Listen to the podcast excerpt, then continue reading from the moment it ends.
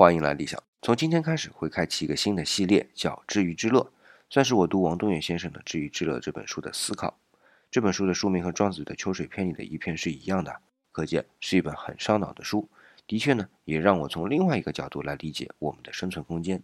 书呢不算太厚，但是呢老来回看，我是一遍读完之后啊，要回过头去想，想完之后又要回过头再去看的。那废话少说，我就从这本书的序开始。这序也是王老先生自己写的，笔墨也就五六百字，通篇的意思的确不多，就两点：第一，这本书不是用作生存技能的；第二，这本书最好还是按照目录的顺序来看。这第二点本来就是我的习惯啊，但是第一点倒是让我眼前一亮，因为用到一个词叫“精神贵族”，是说来看这本书的人不是从文化中取悦或者谋生的，而是追求超然于现实或支配生存的高层问题的。